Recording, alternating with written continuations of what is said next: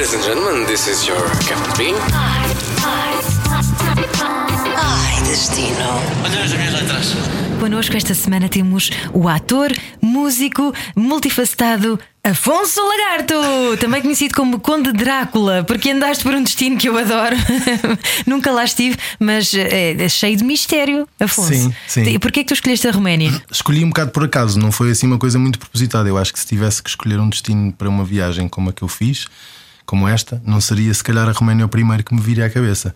Mas foi, houve uma desculpa muito óbvia para ir, que foi uma peça de teatro que eu fiz no início deste ano com o Teatro da Comuna, uma peça infantil. Um, o Alto da Barca do Inferno, na verdade, conhecida. E essa peça foi escolhida para ir a um festival de teatro lá na Roménia, onde eles vão todos os anos, um, numa cidade chamada Targovista, que é a antiga capital da Roménia, muito antiga. E pronto, e essa foi a desculpa, esse foi o ponto de partida. E eu, como andava há muito tempo a pensar, precisava de viajar sozinho, queria me afastar daqui, queria ir assim um tempo, assim um bom tempo para, para um sítio qualquer, sozinho, sem planos, sem conhecer ninguém. Foi a desculpa perfeita. Tive que, portanto, eu fiquei uma semana na Roménia durante esse festival.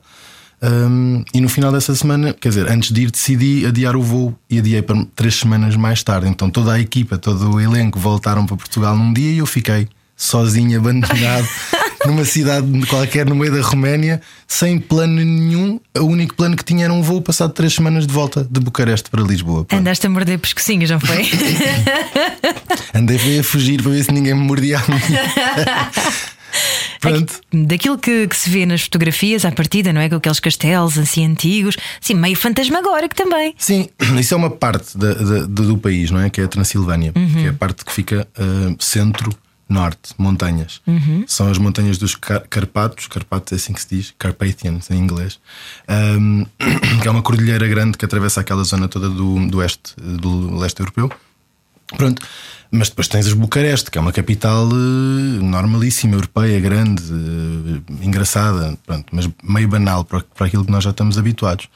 Uh, o país em si é muito diferente porque tens sim, tens isso, as montanhas que têm toda, toda essa história, toda essa coisa assim, essa envolvência misteriosa de, de fantasmagórica e medieval. Tens também uma zona de praia junto à costa do Mar Negro, que também é bastante engraçada, que faz fronteira com a Bulgária e com a, e com a Ucrânia a norte. E tens depois a, a, zona mais perto da Hungria, que também tem muitas influências. Portanto, basicamente, este país é um país que durante muitos anos, durante muitos séculos, uh, sofreu influência forçada de uma data de, outras, uh, de outros países à volta, de outros impérios, nomeadamente o Otomano, que é o Império Turco, não é? Turco-Otomano. Portanto, é um país que, no fundo, tu encontras imensas coisas diferentes uh, dentro do mesmo sítio. Influências, tanto na comida, como nas pessoas, como na língua, uma data de, de diferenças. E isso é muito interessante e foi por isso uma escolha ótima, eu acho. Este rapaz, além de ser ator, costumamos vê-lo na televisão, eh, no cinema, no teatro, mas além disso, ele é também, faz também parte dos Brasswires Orchestra, uma banda incrível, assim meio folk, não é? É assim que, que eu posso descrever, não é? Sim. Portanto, uh, o, o, folk também tem muito a ver com os Balcãs, se calhar também foste lá beber um bocadinho desse, dessa influência. Sim, totalmente, foi ótimo. Eu, eu por acaso. É, é curioso, porque nesta peça de teatro que, eu, que fomos, com que fomos à Roménia, eu tocava alguns instrumentos no espetáculo, nomeadamente o ukulele, que é um instrumento bastante. que faz parte desse imaginário também do folk. Um instrumento que nós tocámos em Brasswires no início bastante. E foi o único instrumento com que eu quis ficar. Portanto, todo o resto da equipa levaram os instrumentos que faziam parte do espetáculo para eu não andar carregado. E eu fiquei com esse, com o ukulele, exatamente. Decidi ficar com ele porque foi uma ótima companhia. Isso parece o início de uma andota. O que é que faz um português com o ukulele na Roménia, não é? muita coisa, muita coisa. Fiz muita coisa, fiz muitos amigos. Um, como é óbvio, um instrumento é sempre uma, uma forma ótima de socializar, não é? De, de conhecer gente. E quando estás sozinho, então é uma companhia para além de tudo isso. E então foi bom, foi bom tê-lo comigo. E, e sim, é, é, um instrumento que se pode considerar, apesar de ser um instrumento que vem do Havaí, não é? Todo assim, é um instrumento que tem muito a ver com, esse, com essa zona né, do folk e assim. E há quem diga que tem origem até no cavaquinho português. Exatamente. Yeah. Foi levado para as ilhas uh, pelos portugueses, sim, Yeah, e depois transformado. Sim, nós temos muita coisa que era nossa e que passámos ao mundo. Somos muito antigos. Uh, mas sim, mas, mas, mas uh, essa zona tem, tem realmente uma, uma vertente musical muito forte. Toda a zona do leste da Europa, uh, os Balcãs, não só, não é? e sim, a, a música popular lá, tradicional, é engraçada, bebe muito da, daquela coisa que nós consideramos assim música meio cigana, não é? Aquilo, esses, eh, música dos Balcãs, essa, essa Há filme coisa. do Costurica? Sim, há filme do Costurica, exatamente, violinos e não sei o quê, aquela coisa toda, acordeão e não sei o quê. E então, sim, é muito interessante. Hum, obviamente, sempre que eu viajo, tento, tento pesquisar e conhecer sobre, sobre, sobre isso, sobre essa parte também. Sendo que nos Brasswise Orchestra tocas uh, banjo. Acho que és a única pessoa no mundo que eu conheço que toca banjo. É incrível, banjo é aquele instrumento tão castiço, não é? Tão charmoso. é incrível. É, é, é, um instrumento diferente, sim, como estávamos a dizer há bocado, remete-nos muito para a coisa americana, não é? Aquele instrumento tradicional dali da rota do, do bluegrass, do Nashville, Tennessee, por ali fora.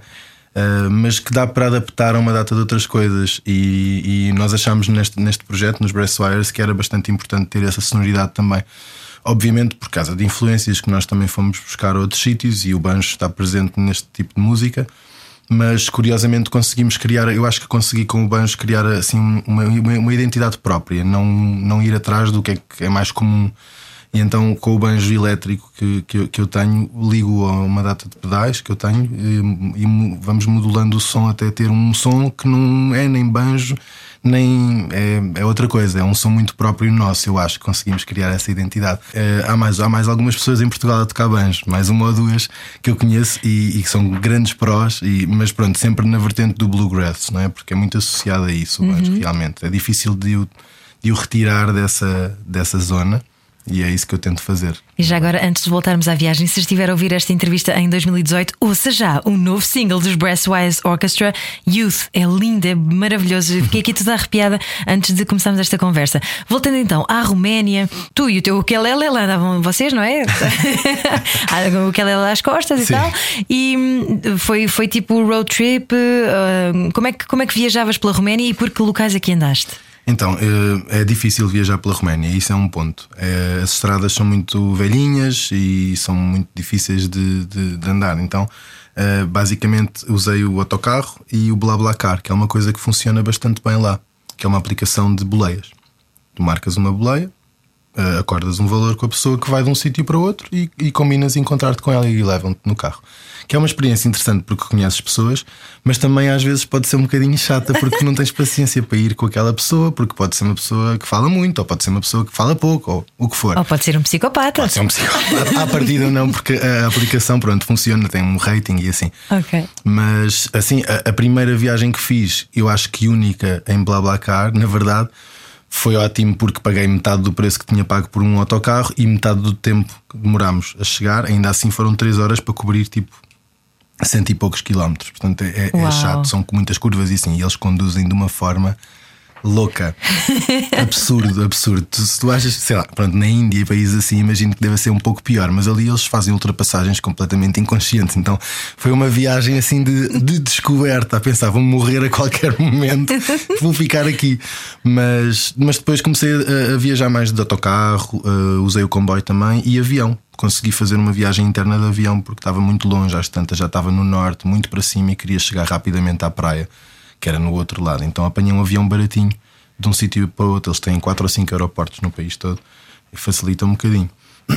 Mas pronto, lá andava eu com o meu ukulele dentro dos autocarros, sem perceber patavina da língua, porque é uma língua muito diferente também. E então, pronto, algumas palavras eu fui percebendo, fui perguntando e as pessoas que ia conhecendo iam, iam me ajudando. Mas, e curiosamente, a, a malta nova, a malta jovem lá falam todos bem inglês. Então ajuda. Os mais velhos não, falam mais francês ou espanhol e russo, mas a malta nova toda fala inglês. Então, pronto, é fácil. E quando estás sozinho também é muito fácil tu abordar as pessoas e, e perguntares e pedir ajuda, e as pessoas percebem que tu estás sozinho, têm outro tipo de. de têm uma simpatia mais apuradinha. Quais é que foram os sítios mais bonitos para onde passaste? Então, assim, resumidamente, eu comecei nessa cidade que é Targovist onde foi o Festival de Teatro. É uma cidade que não tem assim grande interesse, mas que foi a antiga capital onde viveu o imperador Vlad Tepes, que é o tal eh, que toda a gente acha que é o Drácula, Ahá. mas é mentira. Spoil. Quem quiser ir à Roménia por causa do Drácula, digo-vos que não vale a pena porque é uma história inventada, é, uma, é uma, um conto de fadas. Uhum. o Bram Stoker um dia escreveu um livro sobre o Conde Drácula provavelmente poderá ter se inspirado neste senhor que era o Vlad Tepes, porque ele era um tipo muito sangrento e, e só ganhou uma data de batalhas porque era mesmo ele tinha o hábito de, de empalar os inimigos. Ai, ok? credo, que horror. Pronto, não vamos mais entrar em pormenores porque entretanto eu percebi como é que se faz isso. Houve um guia que explicou detalhadamente. Que horror. Se quem quiser pode ir pesquisar net se tiver interesse nisto. Todos os psicopatas que nos estiverem a escutar esta hora. Não, mas realmente esse método que ele tinha de torturar as suas vítimas e os prisioneiros foi o que fez com que ele tivesse uh, ganho uma data de batalhas e com que ele fosse tão importante, porque as pessoas tinham muito medo dele. E então todo este imaginário deste senhor, ele não comia, ele não era canibal, ele não bebia sangue, ele, nada, isso é tudo mentira. E ele nem sequer viveu o castelo que se vende como sendo o castelo dele, onde milhões de turistas vão todos os anos por ser o castelo do Drácula, é mentira. Ele passou uma noite lá quando estava a ser transportado para uma prisão ou alguma coisa do género. Portanto, essa cidade de Targovist era a antiga capital onde ele viveu com o seu castelo e onde também viveu, onde também a outra coisa importante nessa cidade é que foi o sítio onde houve hum, o assassinato do Nicolae Ceausescu, que é o ditador comunista que governou durante muitos anos aquele país e que houve uma revolução e mataram-no na rua, fuzilado. Eh, Depois de um julgamento assim meio à pressão, e foi nessa cidade também. Portanto, essa cidade basicamente tem um bocadinho de história, mas não é nada do outro mundo. Depois eu eh, a seguir viajei logo para cima para as montanhas. Fui a Brasov, que é uma cidade medieval dentro de muralhas, com igrejas lindas e assim uma coisa fora deste mundo. É no meio de um vale, duas montanhas, é mesmo bonito. Fiquei uma semana aí. Depois fui sempre subindo até chegar a Cluj, Cluj na Poca, que é muito cá em cima no norte. É uma cidade universitária, tem oito, oito universidades diferentes lá, portanto é uma cidade muito jovem, moderna, muita gira, um ambiente brutal. E eu ia sempre ficando em hostels e em quartos partilhados, sempre. Portanto, acaba por conhecer muita gente, partilhar muitas histórias eh, e é a melhor maneira de viajar sozinho. Eu aconselho a quem fizer isso, porque é bom termos a nossa privacidade e ter um quarto só para nós, verdade.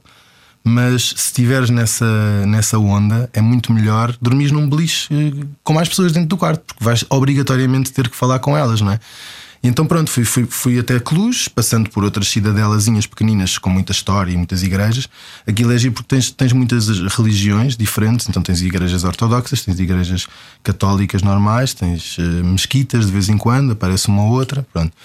E então é, toda a paisagem nesse sítio é lindo de morrer. São montanhas com castelos e com fortalezas e com igrejas fortificadas, porque ele teve muitas guerras durante todo este tempo.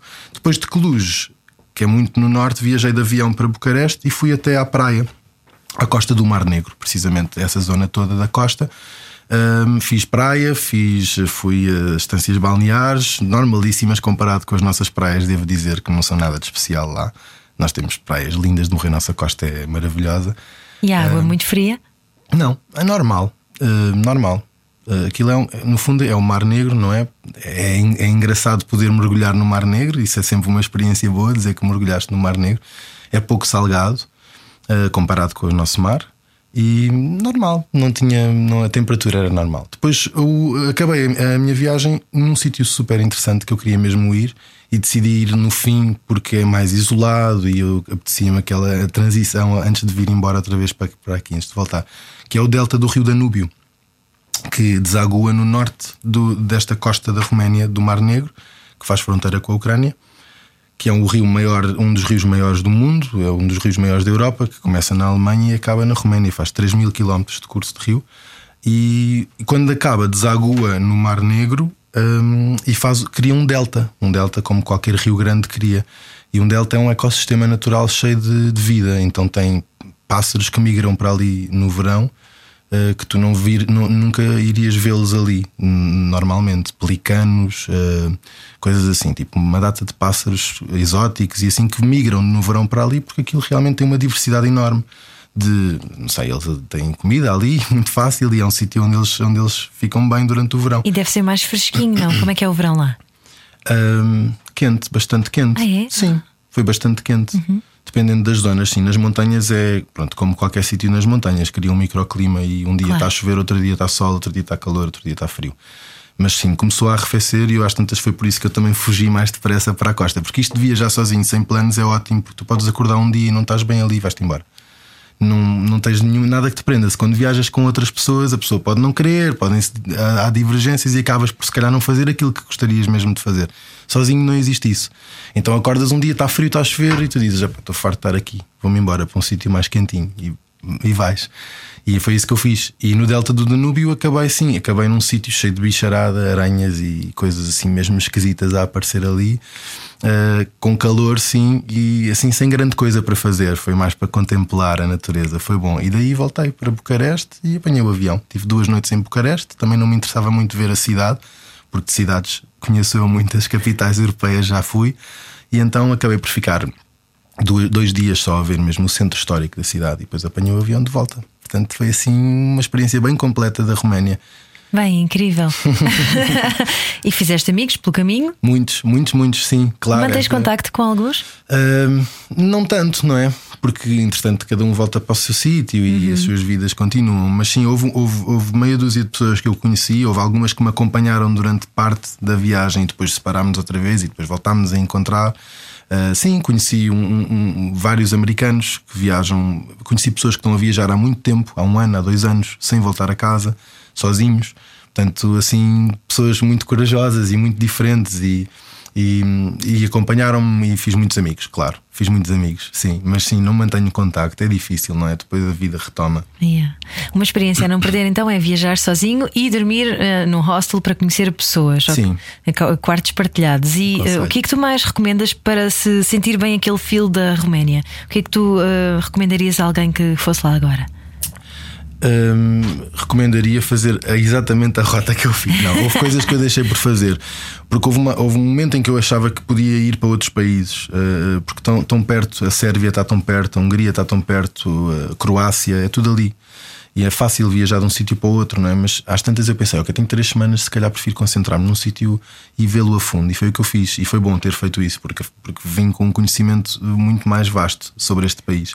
Mas eu aconselho estas cidades que eu falei, Brasov é imperdível porque é o centro da Transilvânia, onde dá para ir a muitos sítios. Eu fui a um, um santuário de ursos, por exemplo, perto de Brasov. A Roménia é um dos sítios que alberga a maior população de ursos, uh, ursos pardos, eu acho que não é o mesmo que há nos Estados Unidos, são uns ursos diferentes, mas um, e naquele sítio há muitos, e há um santuário lindo que salva ursos de condições terríveis. As pessoas usam os ursos para ganhar dinheiro com o turismo ali, para tirar fotografias e assim com os turistas, e então há histórias terríficas com os ursos, e há um santuário que salva uma data de ursos que estão nessas situações, ou em circos, ou na parte de trás de um restaurante para tirar fotografias com os turistas. Ai, ou credo, for. coitadinho. Ah, sim, há coisas mesmo terríveis. E esse sítio é bom de visitar, é muito perto de Brasov um, e há outros sítios perto de Brasov que também vale a pena. Portanto, este é um ponto que eu acho que toda a gente devia respeitar. E depois eh, eu fui até Cluj, mas há muitas rotas que dá para fazer deste, deste sítio para sítios diferentes, dependendo do que é que vos interessa, do que é que interessaria às pessoas. Há muitas cidades universitárias, há muitas cidades com muita história. Depois, realmente a costa do, do, do Mar Negro é, é muito interessante, mas para quem está habituado à praia ou para quem sei lá, eu conheci pessoas que não queriam ir para o Delta do Danúbio porque já tinham estado no Amazon, na Amazónia, não é? Então, se quem já esteve na Amazónia, não vale a pena ir ao Delta do Danúbio porque vai ser uma experiência parecida. Houve um sítio que eu não visitei que gostaria de ir, que é o norte, do lado mais perto da Ucrânia, que é a Moldávia que é um país muito, muito pobre, que é a República da Moldávia, que não é. E depois há uma parte da Moldávia que faz parte da Roménia. Então essa zona é toda também deve ser muito bonita. E eu não fui. Mas pronto, em termos de beleza natural é só pesquisar. Há muitas coisas uh, incríveis na Roménia para fazer. Desculpa, estou-me a rir porque tu falaste em Moldávia e eu tenho que uhum. contar isto porque eu tenho dois filhos e o mais velho tem 4 anos e a pequenina tem 16 meses. E quando a pequenina nasceu, chorava muito. E o mais velho dizia: Julinha, não chores, não sejas moldava. Isto sem qualquer preconceito, ok? Atenção, é só uma piada porque ele trocava as palavras. Sim, querido. ele queria dizer mal, malvada, claro. Malvada. Não sejas moldava. Por isso é que eu me comecei a rir quando tu disseste moldava e eu. Hum? Muito bom. Olha, o que é que se come na Roménia? Ahá, ok. É parecido. Há muitas coisas parecidas com Portugal hum. que, que, eu, que eu notei. A comida é uma delas.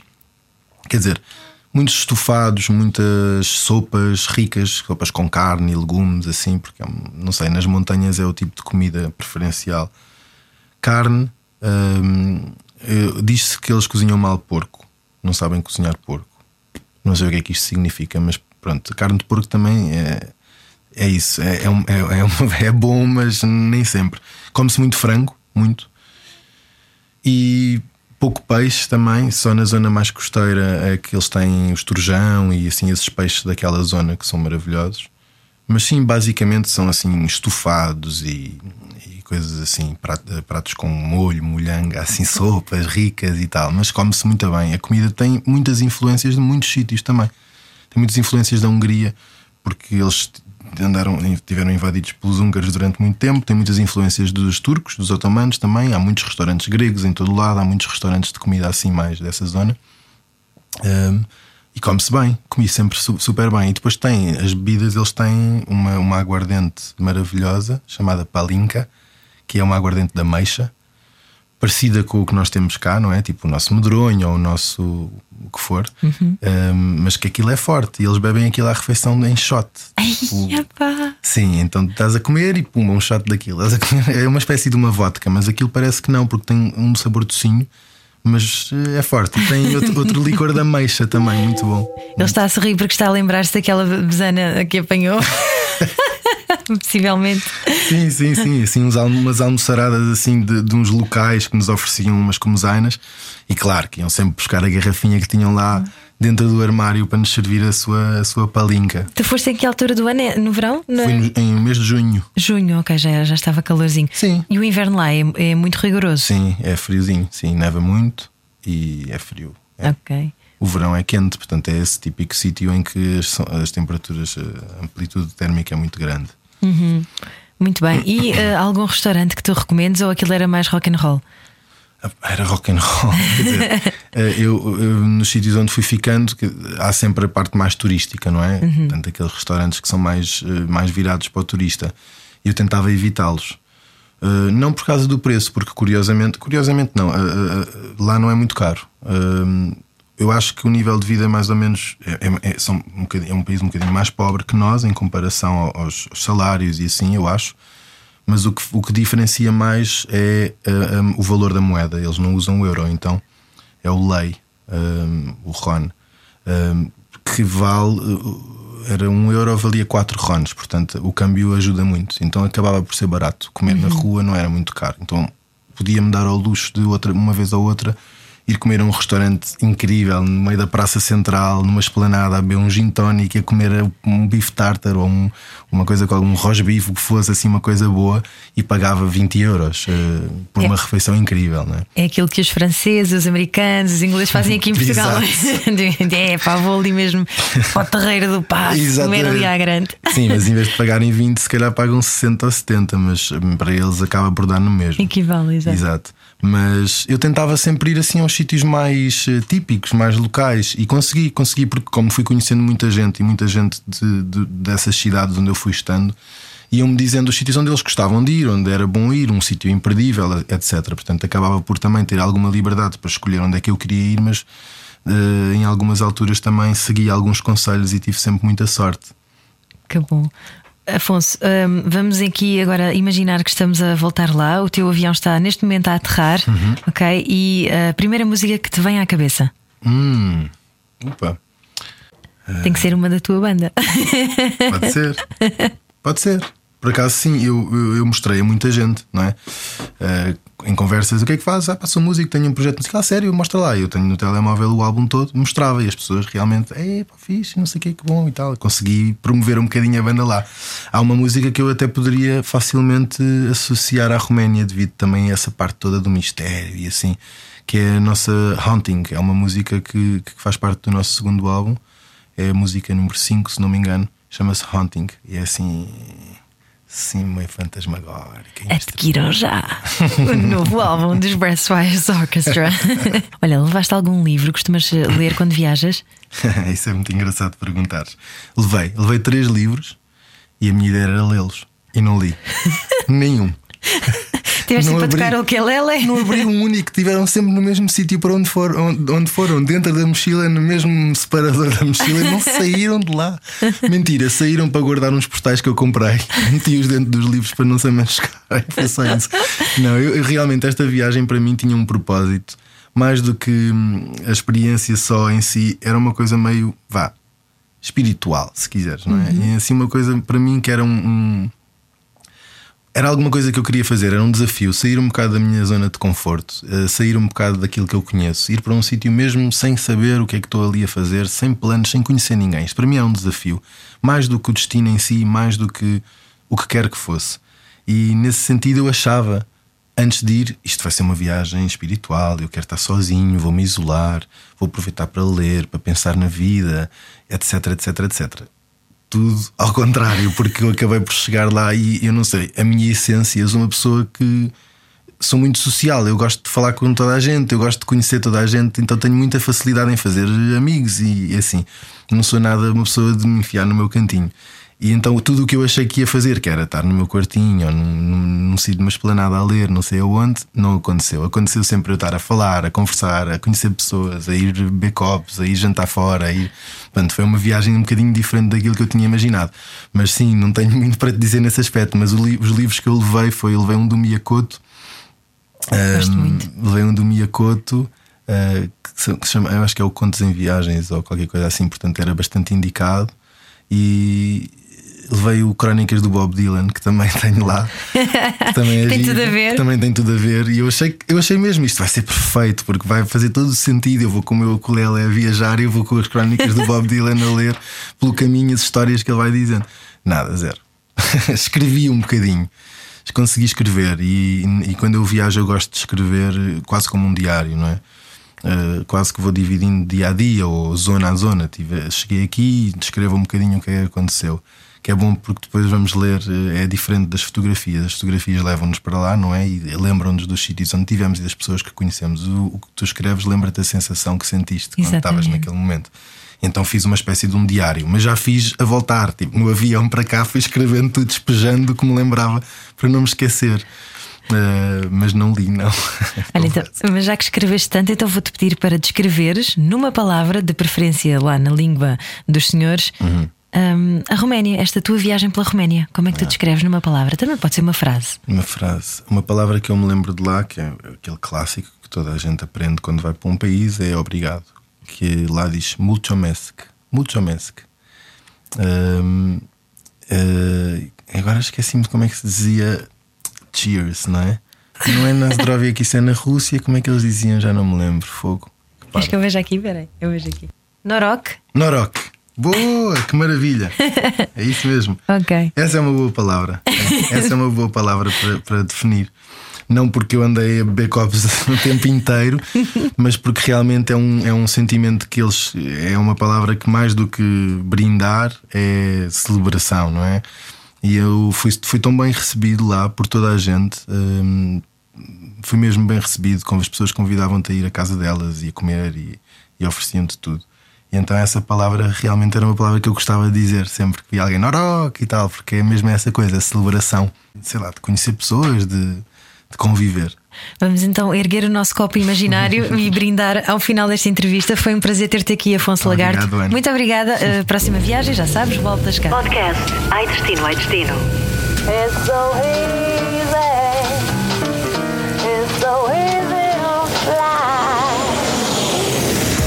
Todas as semanas, a Rádio Comercial dá-lhe o roteiro perfeito para a sua viagem.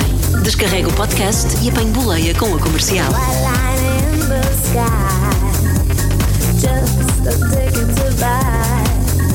To buy.